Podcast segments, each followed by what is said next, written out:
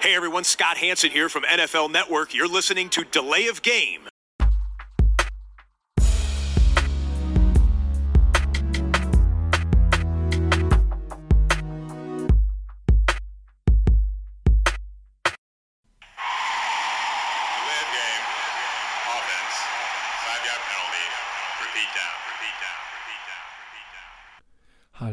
Willkommen. Hier ist Delay of Game, der Football Podcast mit Episode 217. Wir nehmen in dieser Woche äh, viel später auf, als ihr das von uns gewohnt seid, aber natürlich gibt es auch diese Woche eine neue Podcast-Episode und zu dieser begrüße ich wie immer den Christian. Hi Tobi, grüß dich.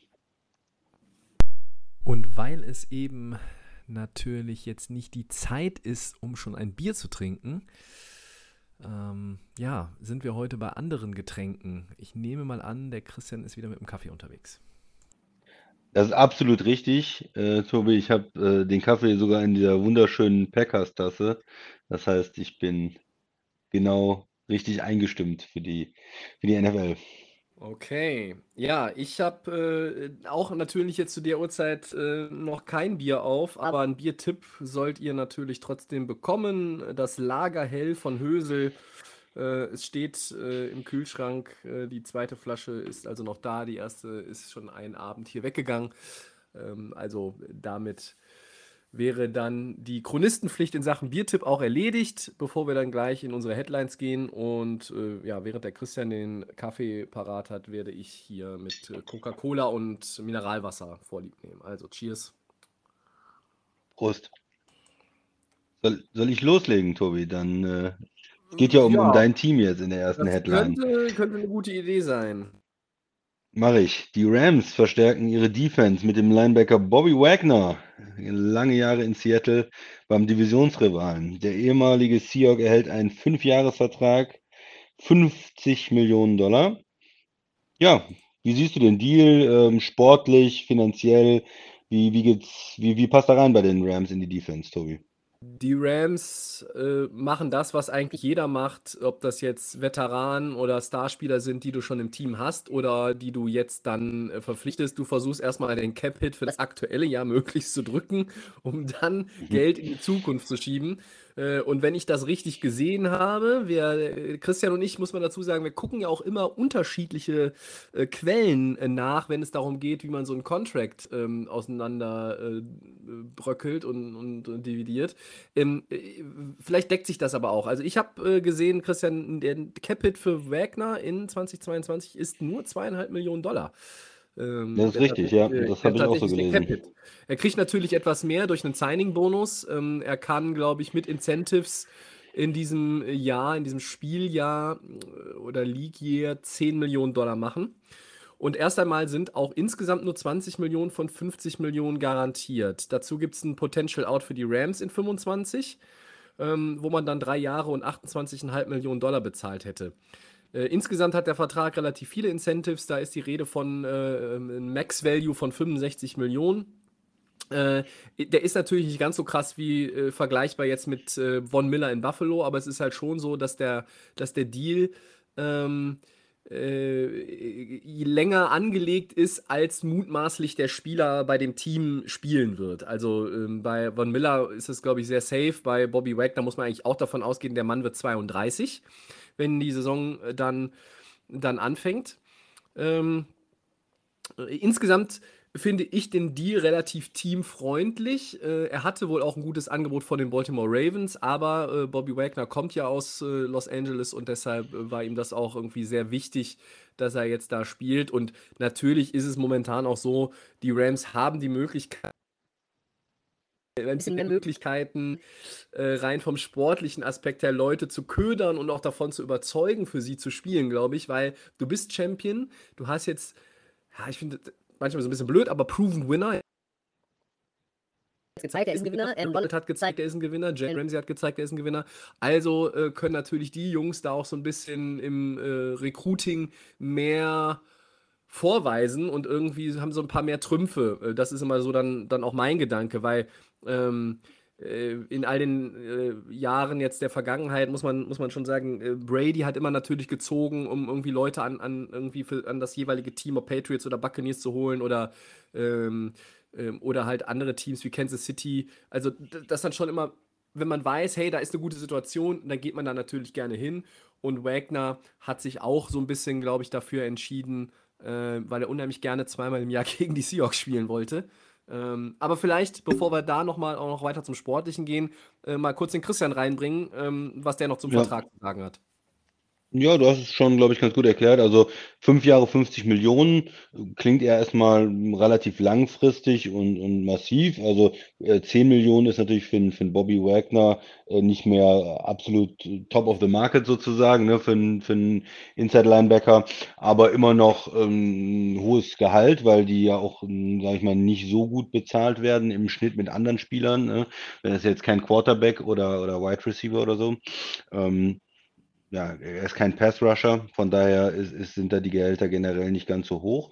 Äh, also liest sich erstmal für den Spieler nicht schlecht, aber wie du das auch gesagt hast, wenn man sich die Struktur anguckt, ist es für die Rams, glaube ich, ein guter Deal, weil man ähm, ja, jetzt vielleicht die ersten zwei Jahre ihn verpflichtet hat, da ist er 32, 33, da hat man ein gewisses Commitment mit dem Signing-Bonus und dem Roster-Bonus, aber danach kann man auch eigentlich raus. Also wenn er in, in 2024 nicht mehr, nicht mehr gut spielt, dann haben sie ein Cap-Saving ähm, und, und spätestens danach ist es gar kein Problem, ist quasi so eine Art Year-to-Year-Deal und ähm, ich kann mir gut vorstellen, dass mhm. es am Ende ein Zwei- oder Drei-Jahres-Vertrag ist ähm, und das ist äh, aus Sicht der Rams dann okay ja, man hat im letzten Jahr gesehen, dass er nicht mehr so stark war, vielleicht wie, wie davor, dass man schon so ein bisschen gemerkt, oh, ist jetzt über 30 und äh, ist vielleicht ähm, nicht mehr ganz so athletisch, muss sich ein bisschen mehr auf seinen Instinkt verlassen, auf seine Erfahrung, ein bisschen mit der Spielübersicht kommen und nicht mehr nur mit seiner, mit seiner Athletik. Ähm, aber er ist immer noch ein, ein guter, guter Linebacker und ich denke, es ist fair. 10 Millionen für ihn sind, sind fair.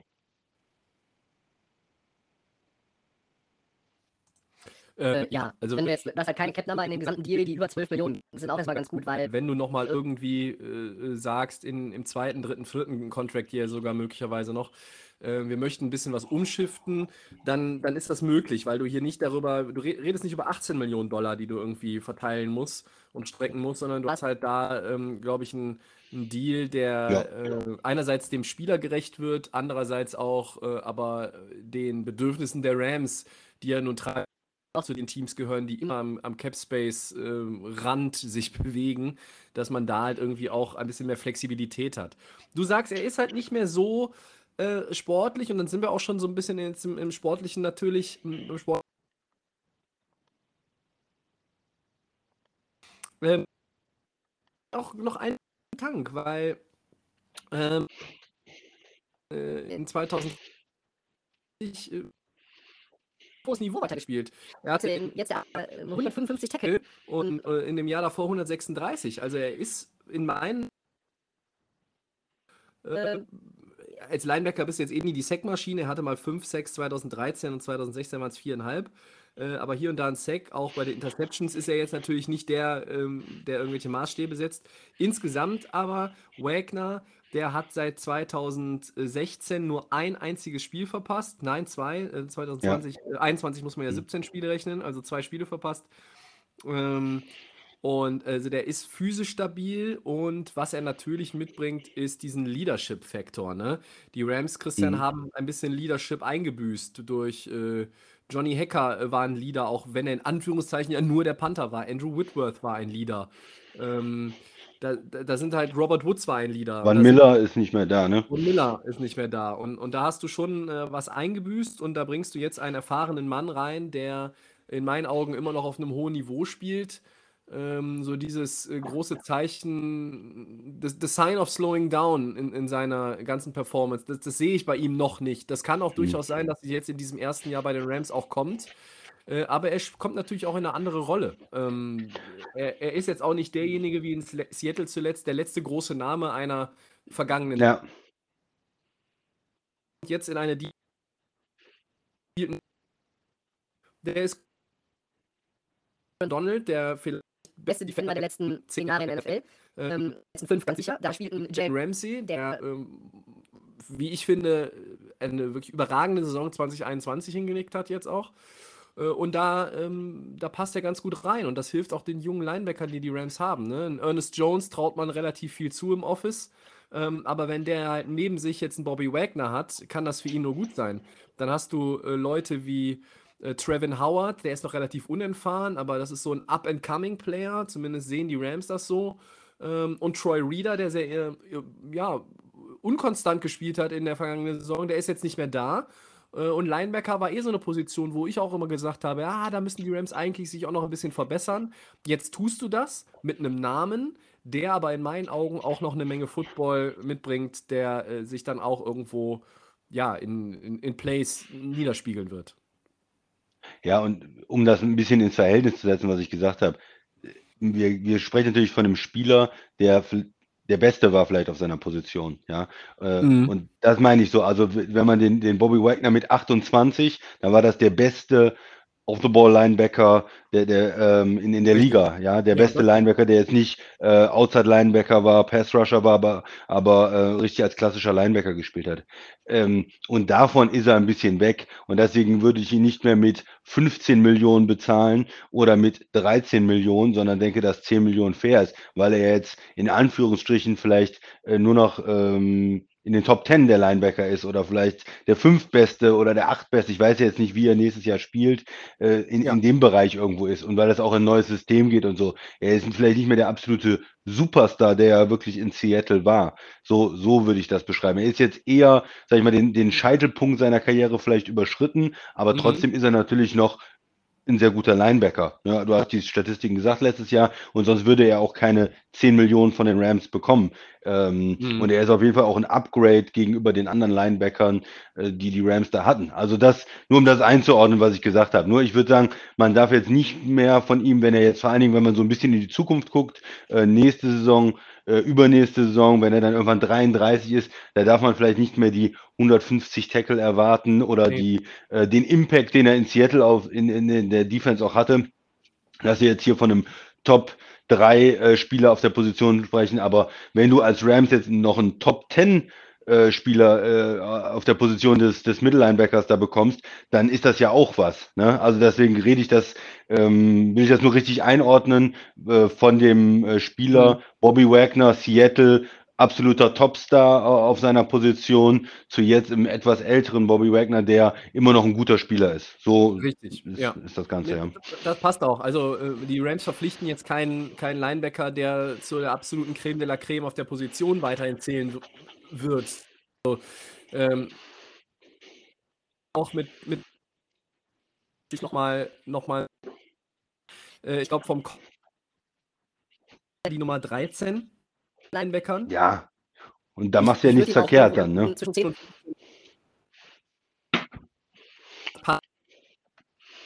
und passte wenn du sportliches einordnest, ja, also rund um äh, Top 10 oder außerhalb Top 10 äh, ist er auf jeden Fall noch. Und man muss ja auch bei den Zahlen immer äh, vorsichtig sein. Äh, Christian, ich glaube, das siehst du genauso wie ich. Wenn er, wenn er 93 Solo-Tackles hatte und damit die zweitmeisten in seiner Karriere in der vergangenen Saison, äh, spricht das auch dafür, dass halt da immer irgendwie einer auf ihn zukam mit dem Ball. Also das spricht ja, das zeigt auch, er musste einfach, er hatte mehr zu tun. Ähm, in, in vorderster Linie äh, haben, haben die, äh, die Mitspieler halt nicht irgendwie die, die Gegenspieler aufgehalten, um es jetzt mal ganz platt zu formulieren. Also, ähm, wenn du 170 äh, Tackles hast und hattest irgendwie vielleicht zu deiner, äh, zur Legion of Boom Zeit äh, 104 oder 114, dann äh, hat das natürlich auch damit zu tun, dass die Defense insgesamt nicht mehr die Qualität hat. Ne? Genau. Und also, wenn wir es jetzt mit anderen Linebackern vergleichen, man hätte vielleicht lieber einen ähm, Darius Leonard von den Colts, der 27 ist, ja, oder einen Fred Warner von, von den 49ers, der 26 ist. Das meine ich mit, das sind jetzt halt diese Spieler in ihrem besten Football-Alter, die jetzt ihren, ihren großen Vertrag unterschrieben haben und die so die Stars der Position ähm, Linebacker ähm, im Moment sind in der Liga aber die kosten halt auch 19 Millionen im Schnitt. Jetzt, ja. Ohne auf die Details von den Verträgen einzugehen. Da ist er nicht mehr und wenn man aber ist das ja schon, äh, ist das ja schon gut insgesamt. Ne? Und da kann man dann, ähm, kann man dann, glaube ich, auch ganz, ganz gut mitarbeiten. Ähm, ja, und ich glaube ich auch, wenn man nochmal vergleicht, äh, Lavonte David von den Buccaneers, der ist 32 und hat 12,5 Mhm. Millionen als Durchschnitt. Also von daher hat man da, glaube ich, ähm, ja, auch nichts, nichts falsch gemacht halt als Ja. Rams. Ja. Ich, ich bin mir gerade gar nicht sicher, aber hat, hat äh, Wagner nicht Saison war er noch irgendwie, ja, ich glaube bei 17 Millionen, ne? War Ja, ja, also er war sehr, sehr gut bezahlt. Ja, der hatte ja auch eine Zeit lang den, den höchsten Vertrag für Linebacker, ist dann überholt worden von, von Leonard und Warner, aber er war schon sehr gut bezahlt. Genau, er hatte Cash äh, 13,4 letztes Jahr und gegen den Cap 17. Also gegen den Cap war gut kompensiert. irgendwie noch Ja. richtig. Ja. Ja, Ähm, dann dann gehen wir von Bobby Wagner, einem Linebacker, zu einem Wide Christian, die Bild Receiver mit äh, Stefan Dix. Der bekommt vier zusätzliche Jahre auf seinen Contract mit 96 Millionen. Das ist erstmal ganz stabil, würde ich sagen. Ähm, da weiß ich nicht, wie viel Informationen du schon über den Contract hast. Bei mir ist es noch eher rudimentär. Ähm, Ja. Deshalb weiß ich nicht, wie viel wir wirklich über den Contract sagen können. Wir können aber zumindest oberflächlich drüber reden und dann mal so ein bisschen auch einordnen, wo man Stefan Dix einordnen sollte, wenn es um die besten Receiver in der National Football League geht. Da ist, finde ich, nämlich ist ein Punkt, über den man äh, gut mal fünf bis zehn Minuten hier diskutieren kann in so einem ähm, Das, Track. Vielleicht fängst du damit mal an. Ja, ich weiß noch nicht so viel darüber. Also ich habe noch nicht äh, die komplette Aufschlüsselung gesehen, ähm, Cap-Hit äh, für die verschiedenen Jahre und die Details des ähm, Contracts. Also so genau äh, weiß ich das noch nicht, äh, muss ich sagen. Im Gegensatz zu dem Bobby Wagner Contract, wo eigentlich alles schon äh, offen liegt dann. Und äh, von daher ist es natürlich dann schwer zu sagen, wo er genau im Vergleich mit den anderen steht. Also man kann es ja ungefähr abschätzen. Ich habe auch gehört, der ist 102 Millionen, nicht 96 war im Gespräch. Also wird irgendwie sowas, sagen wir jetzt mal 100 Millionen durch vier Jahre wäre ja 25 im Schnitt, um mal äh, einfach eine, eine Zahl zu haben erstmal. Das ist natürlich für einen Contract immer nur eine grobe Abschätzung, weil man muss natürlich schauen, wie viel ist garantiert, was ist in den, ist da irgendwie, äh, sind das kleinere Beträge und im letzten Jahr hat er 50 Millionen drin stehen, die er nicht kriegt oder so. Von daher sehr vorsichtig sein. Aber wenn es ähm, ein einigermaßen seriöser Contract ist und 25 im Schnitt ist, dann würde er sich ja im Moment so auf Position 4 in der National Football League damit äh, einordnen, äh, hinter Hill und Adams. Ähm, Adams Ja. mit dem, diesem 28 Millionen Vertrag, Hill mit dem äh, im Schnitt 30, aber da habe ich ja gesagt, da ist das letzte Jahr ein bisschen, bisschen fake, eigentlich eher vielleicht äh, Mitte der 20er, äh, was er dann wirklich sehen wird über die Vertragslaufzeit. Wir haben den Hopkins-Contract, der mit im Schnitt mit 27 drin steht. Ähm, das war ja auch so eine Extension, äh, ein bisschen ähm, ja auch schwierig zu bewerten. Und dann haben wir eine Menge Receiver, die so im 20 Millionen Bereich sind. Und äh, er würde sich also top diese ganzen 20 Millionen Receiver sozusagen, äh, die wir da haben, ob das äh, Godwin ist, äh, Cooper, äh, Allen, äh, Keen Allen oder DJ Moore, auch von den Panthers haben wir letztens auch drüber gesprochen. Mhm. Also da geht er drüber, aber er kommt natürlich nicht an die ähm, absoluten ähm, ja, Spitzengehälter äh, neu aufgestellt jetzt von Devante Adams ran. Ja, das macht natürlich irgendwo erstmal Sinn für mich, weil er ähm, ist auch schon ein bisschen älter, ist jetzt 29 und er hatte zwar diese sehr, sehr gute Saison, nicht letztes Jahr, sondern das Jahr davor, die, die erste Saison in Buffalo und hat ja auch ähm, Allen dadurch, dass er da angekommen ist und diese ganze Offense auf ein neues Niveau gehoben. Und das Ja. muss man, muss man schon sehen, dass er einer der besten Receiver in der Liga ist. Äh, auf der anderen Seite hat man vielleicht nie so das Gefühl, dass er der beste Receiver ist. Also eine Zeit lang war Mhm. ja dieses, äh, dieses ähm, Prädikat sozusagen, dieses Aushängeschild, ähm, äh, ja, vielleicht an, an Michael Thomas auch äh, vergeben. Wir hatten ähm, eine Zeit jetzt, wo man gesagt hätte, vielleicht Hopkins oder Adams jetzt die letzten zwei Jahre. Hill ist vielleicht der gefährlichste Receiver, hat diese größte ähm, Big Play ähm, Possibility sozusagen oder diese, diese größte Möglichkeit, diese Big Plays äh, abzurufen und einfach mal einen 70-Yard-Touchdown zu haben. Und ähm, Dix ist ein sehr, sehr guter Receiver, aber es ist auch schwer, weil von Jahr zu Jahr ändert sich das dann. Äh, Cooper Cup hatten wir jetzt letztes Jahr, den man mit diesen ganzen Rekorden, die er aufgestellt hat, eigentlich als besten Receiver ähm, auch vertreten kann. Und Dix äh, ist ein Top-Receiver. Äh, ich denke, Mhm. viele werden ihn auch in ihrer Top 5 haben. Ähm, er, und deshalb habe ich mit der Bezahlung auf dem, jetzt auf dem ersten Blick her kein großes Problem. Sie wählen damit natürlich eine gewisse Konstanz. Er ist 29 und wenn man dann noch, er hatte noch zwei Jahre Vertrag, nochmal vier Jahre obendrauf äh, legt, dann ist man ja in den Mitte 30ern. Das heißt, es ist wirklich jetzt so der Vertrag, dass man sagt, man will das zusammenhalten, den Receiver mit dem Quarterback und dieser, diesem Erfolg, den man jetzt auch die letzten Jahre in Buffalo hat und äh, möchte da keine Experimente haben. Das kann sich natürlich ein bisschen rächen. Ähm, vielleicht ist er mit 33 dann ähm, nicht mehr auf dem Niveau und ist äh, absolut überbezahlt. Gut möglich. Aber man wählt hier diese Konstanz, also aus, aus äh, Sicht der Bills. Wo siehst du ihn denn, Tobi? Ja, wie sehe ich es? Ich finde, ist so ein, so ein Receiver, über den man gut, gut wirklich diskutieren kann. Ich habe es eben schon mal gesagt. Grundsätzlich, ähm, äh, ich glaube, äh, dass er sich ähm, in, den, in, den Letz-, in der letzten Saison ähm, das mag aber auch dann einfach daran liegen, äh, dass andere äh, eine richtig starke Saison gespielt haben. Ähm, ich hätte mein Ranking in meinem Top 5 irgendwie Cup, Adams, Chase, Jefferson, Samuel gehabt. Aber wenn man die, sich die letzten vier Jahre anguckt, äh, da hat Stefan Dix 33 Touchdowns gefangen und er hatte immer über 1000 Yards. Also das heißt, er ist ein absolut beständiger Wide Receiver in den letzten Jahren. Das war er auch in Minnesota schon. Er ist ja nicht erst nach Buffalo gekommen und ist dann da explodiert, sondern äh, klar, ja. er hatte dann da vielleicht sein bestes Jahr, aber ähm, von Dix ist ein, ein Receiver, der über Jahre diese konstant guten Leistungen äh, nachgewiesen hat.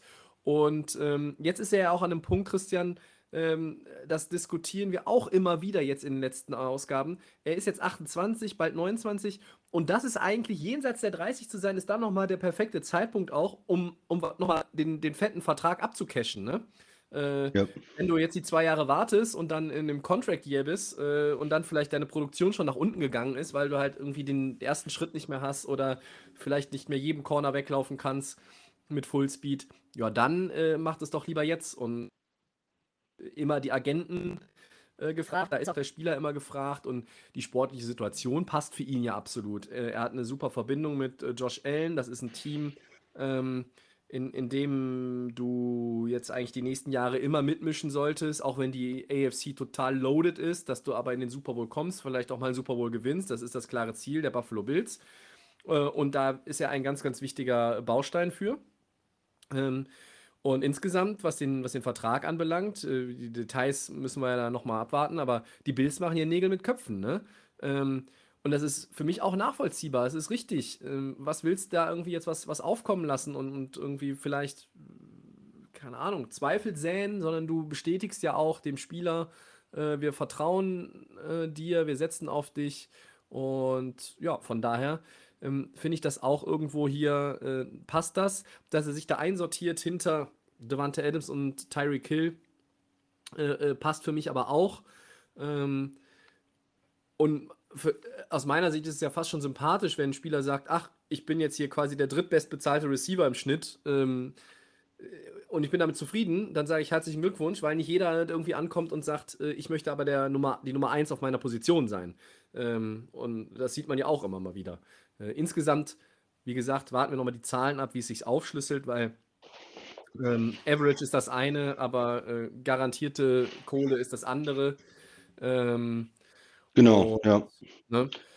Und ähm. er war, er hatte jetzt einen Vertrag mit 14 Millionen im Schnitt. Da ist er ja. m, unterbezahlt, muss man sagen. Ne? Er ist äh, schon, wenn man jetzt die ganzen Receiver Contract sieht und wie sich generell das Gehaltsgefüge verändert hat in der Liga, 20 Millionen blind sozusagen. Ja, also er ist schon äh, in dem Bereich mit den ganzen anderen Receiver von seiner Klasse, dass, dass er 20 Millionen auch verdient hätte. Wenn das jetzt Richtung 25 geht, muss man gucken, wie der Vertrag dann strukturiert ist. Aber mhm. er hat auf jeden Fall einen Race äh, verdient, denke ich mal. Du hast gesagt, er hat mehrere Jahre über 1000 Yards gehabt und äh, kann an dieses 220 konnte er letztes Jahr nicht anknüpfen ne, mit, mit 1500 Yards, aber quasi ein schlechteres Jahr waren bei ihm immer noch über 100 Receptions, äh, 1200 Yards und 10 Touchdowns und von daher, ja. Ja, äh, 149, 94, 166, 164, äh, das waren die Targets und die waren halt dreimal auch über 100 und äh, einmal waren es halt die 63, aber das war äh, auch vielleicht dann das schwierige Jahr in, in Minnesota am Ende. Ähm, die Notwendigkeit ist ja auch irgendwo jetzt gegeben gewesen, oder? Weil Ähm, gucken wir mal, da werden, ich sag mal, so Tier, Tier 2 Receiver wie Mike Williams werden fett bezahlt, äh, Chris Godwin, der ja eigentlich auch vom Papier hinter Evans die zweite Geige ist, DJ Moore und selbst Christian Kirk, Christian kriegt ja. 18 Millionen äh, im Schnitt. Ähm, da kann Dix jetzt auch nicht zu Hause rumsitzen und sagen, ach ja, ich spiele jetzt noch, noch ein Jahr hier mit den 14, sondern du willst es jetzt machen. Einerseits, weil der Markt es gerade hergibt. Ähm, andererseits, weil du jetzt mit 28, 29 es ja auch jetzt machen musst. Das ist einfach so. Ähm, und und weil es dann auch dem Team gerade möglich ist. Ja, und du, du sagst es, dieser Christian Kirk-Vertrag war vielleicht der wichtigste Vertrag der ganzen Offseason, weil damit wurde dieses Level für einen ähm, ja, Nummer 2 Receiver gesetzt. In 18 Millionen, wo dann auf einmal auch äh, Spieler wie äh, Davante Adams vielleicht nochmal gesagt haben, Moment, äh, wir müssen jetzt nochmal ganz genau gucken, weil äh, wenn der so und so viel bekommt, dann muss ich eigentlich X bekommen. Und äh, das hat dann vielleicht auch nochmal zu diesen ähm, ja, Trades, jetzt vielleicht nicht Adams, aber auch Tyreek Hill äh, mit den Gehaltsvorstellungen geführt. Also das hatte, glaube ich, einen relativ großen Impact auf diese Wide Receiver Verträge und dann eventuell auch auf die Verschiebungen, die wir gesehen haben bei den Wide Receivers, weil bestimmte Teams sich ähm, dann auch ja, für den Trade vielleicht doch entschieden haben. Definitiv. Ja, dann haben wir über Bobby Wagner gesprochen, wir haben über Stefan Dix gesprochen und gehen jetzt mal Richtung Cover 4. Ähm, wir haben ja erst drei von acht Divisionen jetzt im Nachgang der Saison untergebracht, aufgrund von ja, vielen, vielen Free Agent Signings und Trades und was da nicht alles so anstand.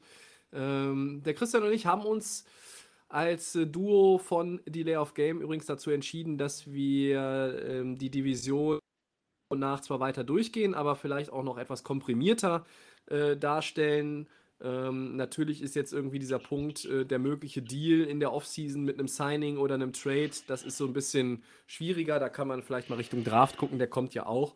Und das sei an dieser Stelle mal vorweggenommen, unser äh, Mock-Draft ähm, von Delay wird im Laufe des Aprils, bevor dann die erste Draftrunde kommt, sicherlich auch noch als Podcast-Episode auf eure Ohren flattern. Aber jetzt wollen wir uns mal mit einer Division beschäftigen, Christian, in der vier Teams sind, die ähm, ja, also als Division insgesamt sah das schon besser aus als die NFC East, über die wir, glaube ich, beim letzten Mal gesprochen haben. Absolut. Wenn gleich auch da zwei Teams natürlich einen äh, knappen Losing Record hatten. Ähm, wir reden über die AFC North, äh, die dann äh, zwei Playoff-Teams äh, gestellt hat. Ähm, und der Christian äh, hat wieder die Ehre, sich zu überlegen, mit welchem äh, Team aus dem Quartett.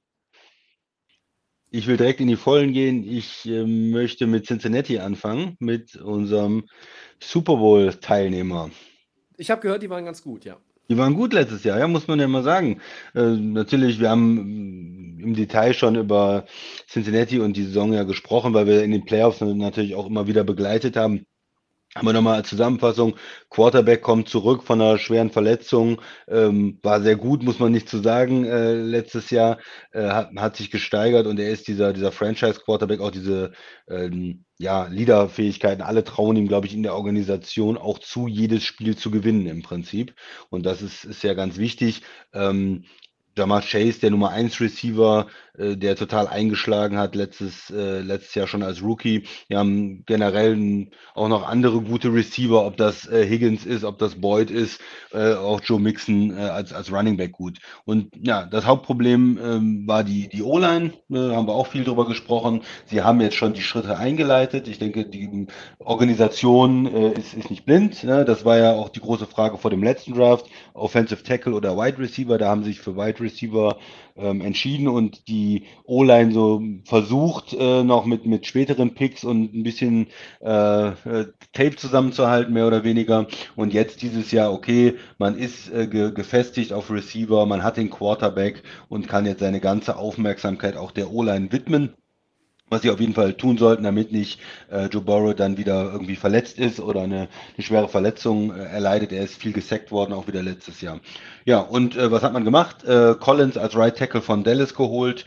Äh, man hat äh, nicht wirklich die absoluten Topstars geholt jetzt in der O-Line, aber, sag ich mal, solide Starter geholt ähm, und, und gute Spieler geholt mit Collins, mit Kappa, der in Guards von, von Tampa und ähm, mit dem Guard Center ähm, Carrastar, der von New England kam. Also man hat drei hm, Starter ähm, oder hm, Star ja, Spieler, die auf jeden Fall Starter sein können, ähm, geholt, um die O-Line zu verstärken. Und wenn man drei Positionen äh, verstärkt und man, man hat ja mit Williams, der 19 gedraftet worden ist und dann äh, das ganze erste Jahr im Prinzip verpasst hat, ähm, auch ein Spieler, der Left Tackle spielen kann. Das heißt, man hat da schon, sag ich mal, die Grundsteine äh, gesetzt und sich in der Free Agency verstärkt, hat aber auch nichts gemacht, dass man nicht trotzdem noch in die Line auch im Draft ähm, investieren kann. Das heißt, man hat ja da Spieler, äh, ist auch gut, dann äh, weiter O-Liner zu draften und die Line zu verstärken und dann hat man einen Wettbewerb und guckt, welche fünf Spieler passen auf welcher Position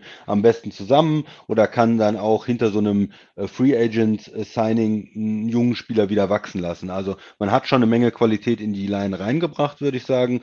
Äh, es ist aber durchaus noch Potenzial, wenn da ein guter Spieler in den, in den ersten Runden da ist, den ähm, zu draften und dann zu schauen, wie weit ist der schon im Trainingscamp, ähm, startet der dann Left Guard oder wie auch immer und ähm, oder lässt man den ein bisschen wachsen. Also das ist so ähm, für mich die Geschichte mit der Offense in, in Cincinnati. Tobi. Ja, an der Stelle kann man einfach jetzt auch nochmal im Rückspiegel den, den Hut ziehen vor der gesamten Franchise, äh, die eine erstaunliche Entwicklung einfach gemacht hat. Ähm, zwei Jahre vorher den Nummer 1 Pick und, und dann bist du im Super Bowl. Ähm, Sie, sie haben als einziges Team in der vergangenen Saison in der AFC North auch in, aus meiner Sicht halt keine Krise irgendwie so richtig gehabt. Ne? Also äh, klar hatten sie auch schwierige Phasen, aber sie, haben, sie hatten halt nie dieses Problem, äh, dass mal irgendwie es richtig schlecht lief. Sie haben zum Beispiel ähm, äh, die, auf die erste Niederlage äh, haben sie mit zwei Siegen geantwortet. Auf die zweite Niederlage in Overtime in Green Bay haben sie zwei Siege eingefahren. Sie haben immer, wenn sie dann auch zweimal verloren haben, haben sie mindestens zwei Siege folgen lassen. Also das heißt zum Beispiel nach Woche 8 und 9, da gab es Niederlagen gegen die Jets und gegen Cleveland. Da warst du nur noch 5-4. Da wirktest du nicht wie ein Team, das unbedingt äh, tief in die Playoffs kommt. Dann war die Bye Week, dann hingen die diese zwei Niederlagen noch so ein bisschen an. Dann haben sie Vegas geschlagen, Pittsburgh haben sie demontiert zu Hause. Und selbst auch dann wieder nach den Niederlagen gegen die Chargers und die 49ers haben sie sich da rausgearbeitet. Ähm, der, der Loss im, in Woche 18 gegen geschenkt, weil klar war, sie sind irgendwie durch. Aber äh, insgesamt hat dieses Team äh, eine, eine erstaunliche Entwicklung gemacht. Sie haben sich in einer schwierigen Division durchgesetzt. Sie haben mit Chase eigentlich ähm, das war im Nachhinein natürlich kein Fehler. Man hätte immer, wie der Christian es ja. auch sagt, er hätte immer, immer auch einen O-Liner nehmen können, klar. Ähm, und Burrow ist ja auch Comeback Player of the Year, wenn ich das richtig in Erinnerung habe. Und dann hast du schon einfach aus einem Jahr, was halt eher so als noch weiteres Building hier angesehen wurde im Vorfeld, hast du wahnsinnig viel rausgepresst. Also fast alles, was du überhaupt nur machen kannst. Und sie waren vielleicht nur zwei, drei Minuten, vier, fünf Spielzüge davon entfernt, den Super Bowl zu gewinnen. Ähm, sie haben den Rams einen, einen packenden Fight geliefert. Ähm, sie haben insgesamt einfach gezeigt, wie schnell man in der NFL von einem richtig schlechten Team zu einem ernstzunehmenden Playoff-Contender werden kann. Und das das, das ist immer möglich. Ähm, es ist vielleicht nicht jedem Team möglich. Ich würde es jetzt nicht unbedingt Jacksonville oder, oder den Giants zutrauen in der Saison 2022, aber es zeigt, dass, es, dass in der NFL immer viel möglich ist und dass dieses System mit den Draft Picks und dem Salary Cap, das ist einfach auch, ähm, du bist nicht auf Jahre verdammt, äh, schlecht zu sein. Und ähm, insgesamt muss man jetzt mal schauen, wie viel Stabilität sie da reinbekommen für die nächsten Jahre. Die Division ähm, wird nicht einfacher, weil äh, natürlich die Browns einen neuen Quarterback haben, mit dem sie angreifen wollen. Die Ravens und die Steelers immer gut, gut geführte Organisationen sind, über Jahrzehnte. Äh, wir sprechen oft davon, die Steelers haben unter Mike Tomlin noch nie einen Losing Record gehabt. Äh, und ich war mir eigentlich sicher, dass sie es in der letzten Saison, dass sie das dann da erwischt, aber war ja auch nicht der Fall. Also Cincinnati äh, kann man nur den Hut vorziehen. Sie haben jetzt ihren Pick in der ersten Runde an 31. Ähm, das ist so ein klassischer Fall aus meiner Sicht für man lässt nochmal einen in die erste Runde reintraden und geht am Ende irgendwie raus und sammelt vielleicht nochmal dafür einen Second Rounder oder einen Third Rounder zusätzlich ein. Äh, wenn sie einen Pick behalten, würde ich Ihnen irgendwie empfehlen, mal Richtung Linebacker zu gucken. Das ist so in der Defense auf jeden Fall ein Bereich, in dem man ähm, gut und gerne noch ein bisschen was, bisschen was verstärken könnte. Also ähm, da überzeugen mich jetzt äh, Logan Wilson, Jermaine Pratt und Marcus Bailey ähm, nicht so, dass ich sage, ähm, das könnte man einfach so laufen lassen. Also äh, gute Situation. Sie haben die O-Line in der Free Agency adressiert. Deshalb ist da jetzt auch nicht der, der ganz große Druck in Richtung O-Line und der ersten Draftrunde. Von daher können Sie das sich entspannt angucken. Sie werden sicherlich ein paar Telefonanrufe bekommen, ob der 31. Pick in der ersten Runde nochmal zu haben ist, weil da nochmal einer reingrätschen will, der äh, vorher, vorher schon dran war oder noch nicht drin war oder gar keinen Pick mhm. hatte. Ja, äh, vielleicht nochmal das, das ganz Wichtige ist ja immer in der ersten Runde, wenn du da pickst, dann hast du ja den Spieler nicht nur unter vier Jahre unter Vertrag, sondern auch diese 50-Year-Option. Ne? Genau. Äh, und die ist vor allen Dingen wichtig, wenn ich Richtung Quarterback gehe. Ähm, und da macht das dann halt Sinn, äh, lieber einen äh, späten Erstrunden-Pick äh, zu benutzen für so einen Quarterback als einen frühen Zweitrunden-Pick, weil man hat ihn ein Jahr länger unter Vertrag. Und wenn er einschlägt, kann man ihn halt ähm, hat man dieses Option hier und das ist dann leichter, einen Vertrag auszuhandeln. Man hat mehr Kontrolle über den Spieler. Und ähm, ja, von daher ist das so eine, äh, so eine Sache. Da ist am Ende der ersten Runde äh, meistens noch relativ viel Bewegung für einen Quarterback, aber es kann auch manchmal andere Spieler sein, wo man diese 50-Option haben will. Und ja, äh, ja für, für Playoff-Teams, ähm, Super Bowl-Teams ist es manchmal ganz attraktiv, äh, weil die vielleicht nicht so ein großes äh, Interesse daran haben oder andere Positionen auch interessant finden und dann nochmal zurücktraden. Das nur so ja, nochmal am Rande. Guter, guter Punkt. Also äh, auch das spielt dann natürlich eine Rolle. Äh, die Bengals werden äh, jetzt auch schon wissen, was sie vorhaben äh, und sie werden sicherlich die äh, ersten geeigneten Kandidaten auf dem Radar haben. Ähm, keiner, keiner ist drei Wochen vor dem Draft ähm, unvorbereitet. Nein, nein. Ähm, nein. Was, Vielleicht noch zur Defense, du, du hast angesprochen, die haben ja einen, diesen Turnaround gehabt in der Defense auch und, sie und haben, viel da. Mit, mit, mit, Free Agency Money haben Free sie Agent. einfach da, ne? Genau, und, da haben sie gute ja, Einschläge gehabt und, und ja. die, die, die ja. Best, der beste war ja äh, Trey Hendrickson dann auch von New Orleans, wo den wir und ich vor allen Dingen auch skeptisch gesehen habe, wo ich gesagt habe, hm, der kommt aus einer guten Defense und zu viel bezahlt und so. Nein, äh, ein super Signing gewesen letztes Jahr. Mal gucken, ob der auch jetzt diese Konstant hat und das Konstanz hat und das in den nächsten Jahren bestätigen kann, aber die, fürs erste Jahr absolut fantastisch eingeschlagen. Ähm, ich wundere mich ein bisschen hier, äh, Jesse Bates, der Safety, der ja sehr gut ist, äh, hat man ja auch im, im, Super Bowl gesehen, dass er im Moment noch Franchise-Player ist, ne? Franchise-Tag ist, noch keinen langfristigen Vertrag hat. Da sollte man vielleicht so einen äh, wichtigen Spieler auch langfristig binden und auch dem, dem Team zeigen, hey, wir bezahlen auch Leute, und, weil Cincinnati hat ja immer noch so ein bisschen den Ruf, auch eher so eine Franchise zu sein, die versucht günstig durchzukommen, haben auch weniger Scouts als andere Teams, alle so ein bisschen, hm, äh, dass sie da auch ein bisschen mehr in die Infrastruktur und in die Spieler investieren und sagen, ähm, ja, wir, wir investieren auch das Geld, weil die Einnahmen werden ja auch sicherlich da sein, auch, auch was Merchandise angeht, wenn man im Super Bowl war und ja. jetzt diese auf einer Welle schwimmen in einem tollen neuen Quarterback, da werden man auch mehr, mehr Trikots verkaufen und alles. Also ich denke schon, dass da auch die Organisation den, Cash haben sollte oder die, die finanziellen Möglichkeiten, dann auch die Spieler äh, dementsprechend zu kompensieren. Und in der Defense, ja, ich würde da auch investieren. Ähm, die können natürlich weiter Free Agent ähm, günstige Signings nochmal schauen, wer vielleicht auch noch äh, verfügbar ist.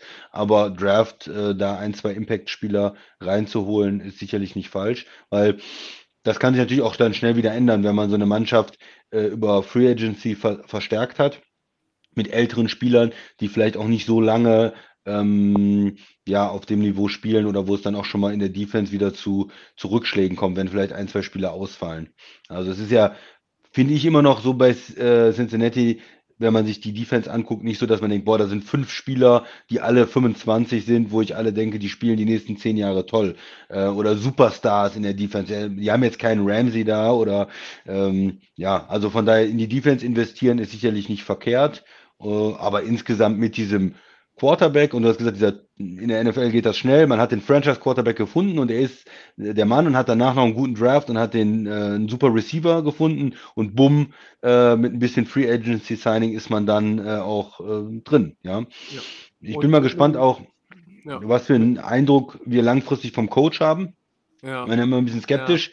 Ja. Äh, ist es jetzt so, dass der ähm, Quarterback da auch viel für den Coach gecovert hat, ist er wirklich ein guter Coach. Mal schauen, äh, wie das die nächsten Jahre zeigen. Man kann natürlich auch mit einem mittelmäßigen Coach, wenn der Rest des Teams sehr, sehr gut ist, äh, weit kommen und auch Super Bowls gewinnen und erfolgreich sein.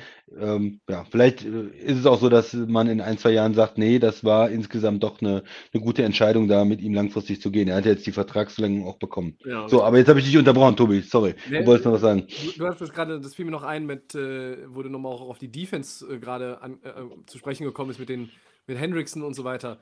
Was halt auch dann gut ist, ist, wenn du einfach mal einen Kicker draftest äh, und der, in der, der fünften ganzen, Runde. Der die ganzen Clutch Field Goals halt reinsemmelt. Ne? Also der Kollege McPherson hat äh, äh, eine ganz nette Geschichte hingelegt, so in diesem, in diesem Jahr. Und ähm, der hatte auch wirklich großen Anteil daran. Also ähm, der hat die, hat die Bengals durch die Playoffs da auch gekickt, im wahrsten Sinne des Wortes. Und deshalb äh, auch das so ein, so ein ähm, was man in Cincinnati zeigt, äh, oder der zeigt, was man in Cincinnati alles richtig gemacht hat. Und ähm, ja, ich bin ähm, wirklich sehr gespannt, wie das bei den Bengals weitergeht. Wenn jetzt die Bengals in der AFC South wären, würde ich sagen, ja, also die können sich vielleicht da oben festsetzen. Ähm, und das ist jetzt auch in der AFC North nicht ausgeschlossen, aber da gibt es halt drei andere Teams und ähm, die scharren mit den Hufen. Ähm, zum Welches? einen gesagt, traditionell und zum anderen äh, aufgrund der neuesten Entwicklungen. Ja, welches, welches Team möchtest du als nächstes machen, Tobi? Komm, du darfst auch mal aussuchen. Ja, dann gehen wir einfach mit dem, mit dem Playoff-Team, mit dem anderen Playoff-Team weiter. Ähm, äh, die Pittsburgh mit den Browns? Achso.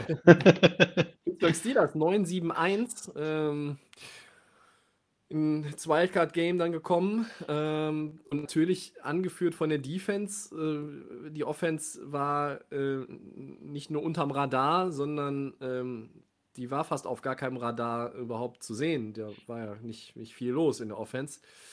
Ähm, haben sie eine Menge aus einer Saison gemacht, in der eigentlich ja so vom Papier gar nicht wahnsinnig viel drin war. Ähm, Pittsburgh hat zwei Siege gegen Baltimore geholt. Das ist vielleicht äh, so, abgesehen davon, dass man sich für die Playoffs qualifiziert hat, die schönste Geschichte, wenn man den Rivalen halt zweimal knackt. Äh, Gerade auch in der letzten Saison für Big Ben. Zweimal Cleveland geschlagen. Und durch diese vier Siege in der Division äh, gegen die Mitkonkurrenten hat man die natürlich auch hinter sich gelassen. Ne? Damit sind die Steelers in die Playoffs gekommen, wenn man so will. Äh, insgesamt muss man nach der Saison auch wieder mal Credit an Mike Tomlin verteilen und die äh, Ben Roethlisberger-Ära ist jetzt zu einem ähm, ähm, das sicherlich ja, verspätet daherkam. Ähm, aufgrund der, der Qualitäten, die dann, die dann nicht mehr da waren, die Schulter, ähm, insgesamt die Offense auch hinter der O-Line, das war schwierig äh, bis, ja, bis gruselig anzugucken. Und mit Najee Harris hast du einen guten Rookie-Running Back gedraftet. Ähm, du hast jetzt auch Juju äh, Smith-Schuster nicht mehr im Team. Also die Offense äh, sieht jetzt ein bisschen anders aus. Äh, ich glaube, dass die Steelers ein, äh, vor, einem, vor einem Übergangsjahr stehen, vor einem weiteren Übergangsjahr. Denn äh, ganz vorne angreifen wird schwierig. Ich glaube auch nicht, dass sie um den Divisionstitel spielen können. Aber ich fand im Rückblick die letzte Saison dann eigentlich auch ordentlich. Also wir haben ganz klar gesagt, das ist Platz 32 im O-Line-Ranking. Äh, damit musst du irgendwie was machen. Ab und zu haben sie ja offensiv sogar ein paar Punkte hingekriegt. Ähm, haben ja ähm, haben ja nicht immer nur äh, Spiele gewonnen, wenn die Defense äh, weniger als 10 zugelassen hat. Aber natürlich ähm, qualitativ, offensiv war das keine gute Saison. Ähm, ich glaube, dass Pittsburgh als, als Franchise immer diese Identität ja auch haben wird, weiterhin, dass man über die Defense äh, kommt. Und ähm, naja, Big Ben hatte irgendwie äh, zumindest diesen, diesen Ausklang der Karriere, wie gesagt, mit den Siegen gegen die Ravens und man hat sich nochmal für die Playoffs qualifiziert, aber äh, der Kollege ist ja auch nicht bei aller Kritik, die man an ihm äh, auf und abseits des Feldes üben konnte, nicht, nicht doof. Der wusste, glaube ich, auch die ganze Saison, dass er nicht nochmal einen Super Bowl gewinnt. Ja, du hast, du hast die Offense angesprochen letztes Jahr. Ähm, die waren 20. in der Liga, irgendwie haben knapp 20 Punkte gemacht äh, pro Spiel. Das ist natürlich ähm, ja im, im, unteren Drittel. Ähm, die, die Steelers haben weiter Talent, finde ich, auf Receiver mit äh, Deontay Johnson, der vielleicht auch irgendwo unterschätzt ist, und Chase ja. Claypool, der äh, ja, wo, wo man auch schon gesehen hat, dass der ein Riesentalent ist eigentlich, aber der noch nicht so ganz durchgestartet ist in, in seiner Karriere und der sicherlich noch besser spielen kann. Also da zwei Receiver und die Steelers haben ja auch diese, diesen Ruf über die Jahre äh, sich erarbeitet und, und das zu Recht, dass sie sehr gut Receiver draften und dass sie in der zweiten, dritten, vierten Runde immer wieder gute Receiver finden. Ähm, so, von daher muss man sich da, glaube ich, bei den Steelers um die Skill Position nicht so viel Sorgen machen. Receiver und, und du hast gesagt, Running Back gut besetzt.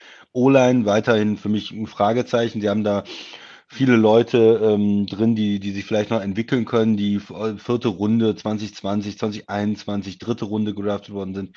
Aber ja, man hat noch nicht so, dass die O-Line zusammengewachsen ist. Und man kann auch und muss auch, finde ich, noch im Draft wieder investieren in die O-Line und, und dann schauen, dass man da eine solide Gruppe entwickelt. Quarterback, Riesenfragezeichen. Der ähm, langfristige Nachfolger von Roethlisberger ist nicht gefunden.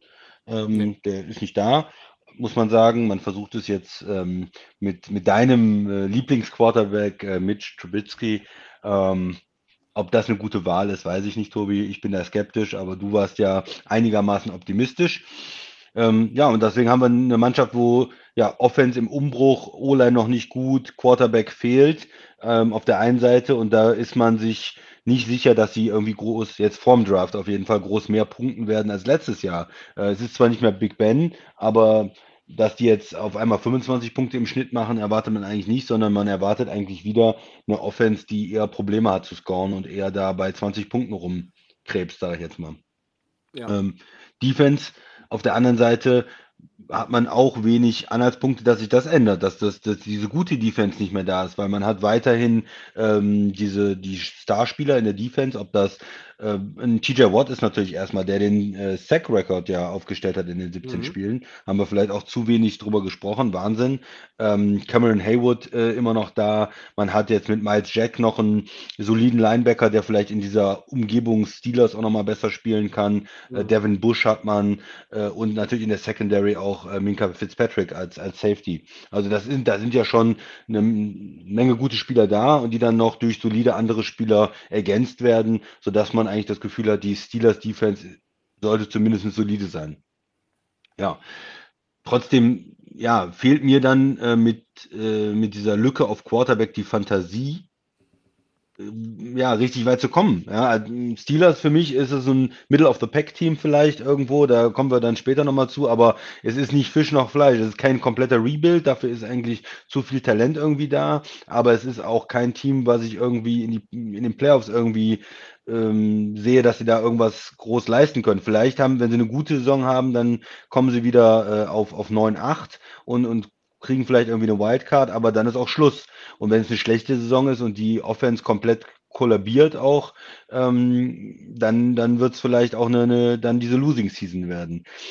Die Frage ist halt, wie kommt man, wenn man so mittelmäßig ist und keinen Rebuild will und auch einen ehrgeizigen Coach hat, aber wie kommt man an den Quarterback dann? Sonst ist man halt in dieser Mittelmäßigkeit auch irgendwo gefangen. Äh, vielleicht draften sie einen Quarterback, vielleicht finden sie einen, vielleicht traden sie noch für einen.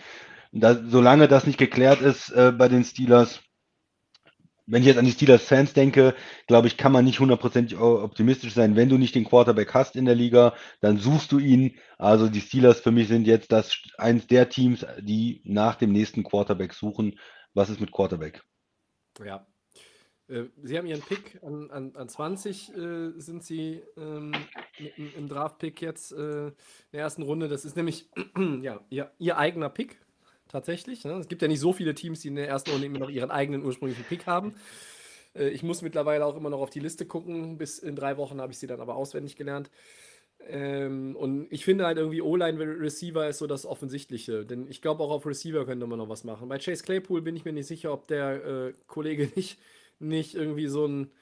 Der ist immer so zwischen, zwischen Genie und Wahnsinn unterwegs. Und äh, Deontay Johnson, ja, ich glaube aber, dass wenn Juju weg ist, jetzt, dass du vielleicht auch da nochmal nachlegen kannst. Insgesamt ist aber fast egal. Selbst wenn du jetzt einen guten Quarterback geholt hättest oder einen, oder einen besseren Quarterback geholt hättest als Trubisky ähm, oder vielleicht sogar an Position 20 im Draft dir einen holst, ja, ähm, das bringt alles jetzt nichts für dieses Jahr, denn die O-Line ist nicht gut. Die ist, die ist für 2020 nicht gut genug, 2022, um, um dann da äh, richtig Alarm machen zu können. Ich glaube, dass Pittsburgh, wie du sagst, man, man will diesen Rebuild nicht, dafür hast du zu viel Talent im Roster.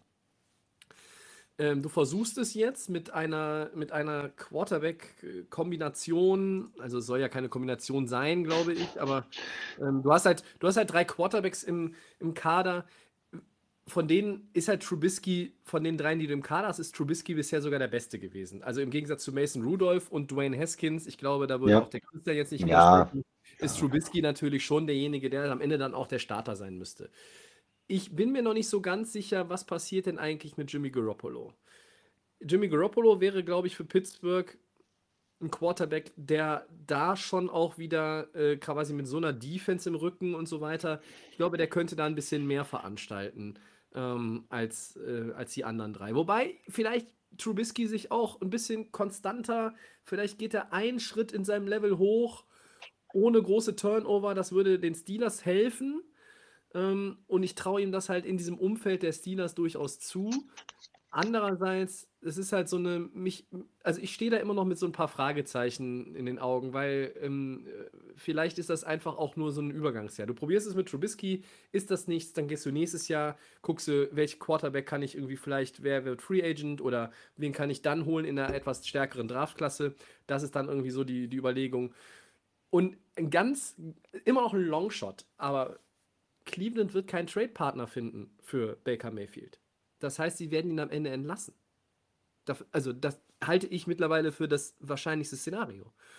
Und wenn sie ihn entlassen, ja, dann kann der Kollege machen, was er will. Ja, dann kann er sich auch theoretisch den Steelers, dem Divisionsrivalen, anschließen, wenn die zu ihm sagen: Pass auf, du kommst hier hin und hast eine Open Competition gegen Trubisky. Mayfield gegen Trubisky im Trainingscamp. Ich glaube, der Christian äh, und ich, wir, wir, wir, werden eine Standleitung nach Pittsburgh schalten. Das wollen wir natürlich nicht verpassen.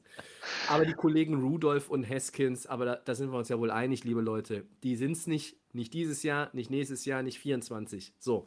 Und wenn das alles nicht funktioniert, egal was du jetzt machst, ob noch ein Garoppolo kommt, ob noch ein Mayfield kommt, ob es Trubisky ist, ob Trubisky der Starter ist, ob sie an Trubisky festhalten, wenn, wenn er Scheiße spielt, ob sie Trubisky auf die Bank setzen und dann einen der anderen beiden äh, äh, Zauber, Zauberclowns da irgendwie aufstellen. Egal. Nächstes Jahr könnte das alles ganz anders sein. Das Problem bleibt aber einfach auch die Offensive Line, die ist nicht gut genug.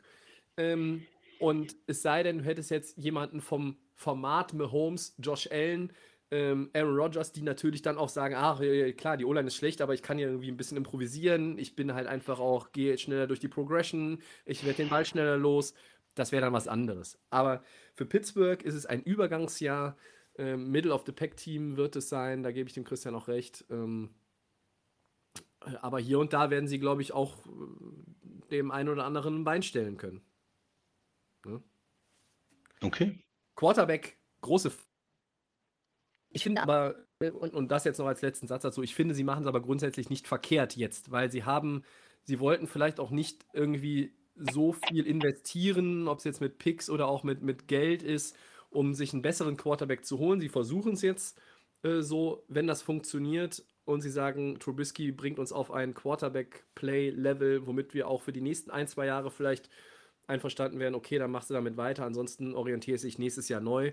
Der Deal ist ja auch nicht so, dass, dass du da irgendwie jetzt äh, zig, zig Jahre mit unfassbar vielen Millionen irgendwo in der, in der Scheiße sitzen würdest. Also von daher. Ja, okay. Welches Team ja, soll es sein?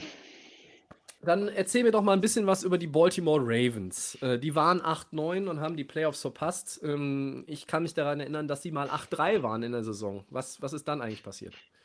Es war irgendwie eine Seuchensaison für, für Baltimore, muss man sagen, insgesamt. Also es hat ja schon angefangen mit diesen Verletzungen, äh, mit den Running Backs am Anfang des Jahres. Ähm, J.K. Dobbins war das, glaube ich, ne, der ausgefallen ist, dann hinter Gus Edwards, dann haben sie ähm, keine, keine Running Backs mehr gehabt und das konnten sie am Anfang der Saison noch irgendwo kompensieren, aber es, es zog sich irgendwie für mich wie so ein roter Faden. Es gibt manchmal so diese Teams, die haben einfach Pech, wo man nie so das wahre Gesicht des Teams äh, irgendwo auch sieht, weil es immer wieder Verletzungen, immer wieder Probleme gibt. Und ähm, spätestens dann mit äh, den Verletzungen auch in der Defense, Markus Peters dann zum Beispiel, der, der rausgegangen ist, dann ja, konnte man das äh, insgesamt irgendwie nicht mehr, nicht mehr kompensieren. Und ja, es war deshalb äh, schade für, für Baltimore. Irgendwie so ein solchen Jahr, ein verlorenes Jahr, weil man auch nicht bei ähm, Lama Jackson diese Entwicklung immer weiter gesehen hat, sondern es war ja bei ihm ähm, im zweiten Jahr sehr, sehr gut und jetzt ist es so wieder ein bisschen, hm, ich will nicht sagen ein Rückschritt, aber die Entwicklung bleibt zumindest irgendwo so stecken und er ist nicht so weitergekommen, wie man das vielleicht gedacht hätte. Und man nennt ihn deshalb auch nicht, obwohl er schon MVP war, ähm, mit den ganz Großen der Liga. Und sie haben ihn ja auch noch nicht verlängert. Das heißt, das ähm, ja, ist natürlich so ein bisschen das Schwert, was über Baltimore ähm, schwebt. Ähm, ja. Wie weit, wann, wann kommt diese Vertragsverlängerung? Wie bezahlt man ihn? Wo sortiert er sich ein in dieser ganzen Quarterback-Pyramide in der, in der National Football League? Und was für eine Saison wird er, wird er jetzt spielen in, in 2022? Für mich ähm, sollte es eigentlich besser werden als letztes Jahr, weil so viel Verletzungspech kann man eigentlich kaum haben. Okay, es könnte natürlich noch der Quarterback ausfallen, aber eigentlich müsste es besser gehen. Wenn man nicht von Anfang an ohne die, die Top Running Backs spielt, ähm, wenn man ein bisschen mehr konstant hat, die O-Line ist eigentlich äh, zumindest äh, ordentlich mit, mit Stanley als äh, Left Tackle und äh, mit, mit Seidler, der noch da ist, mit Morgan Moses, der als, als Right Tackle spielt, da ist ja eine gewisse, ähm, gewisse Qualität da. Und ähm, gerade im Run-Blocking waren die, die Ravens ja in den letzten Jahren auch nicht, nicht schlecht. Mit Receiver, Bateman hat man letztes Jahr geholt, den, für den hatte ich halt relativ hohe Hoffnung auch, dass endlich dieser zweite Receiver äh, da ist mit äh, Marquise Brown zusammen, Hollywood Brown, da zwei vernünftige Receiver in Baltimore sind. Ähm, ja, wird sich noch zeigen, wie, wie gut das dann ähm, im Endeffekt funktioniert.